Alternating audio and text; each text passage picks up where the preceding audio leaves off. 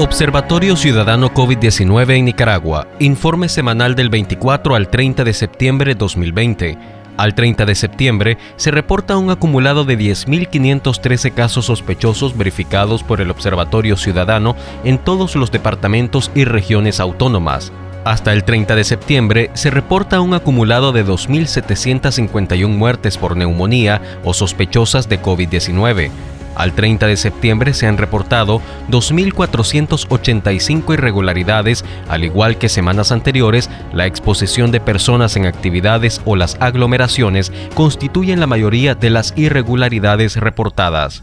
Al 30 de septiembre se reportan 810 casos sospechosos y 108 muertes sospechosas de COVID-19 de trabajadores de la salud, 49 médicos, 24 personal de enfermería, 14 personal administrativo, 8 personal de laboratorio, 3 visitadores médicos, 3 odontólogos y 7 categorizados como otros, personal de apoyo del área de enfermedades de transmisión por vectores. Más de un millón de muertes ha cobrado el COVID-19 en el mundo desde su aparición. Toma medidas de prevención y salvemos vidas. Literal, periodismo ciudadano.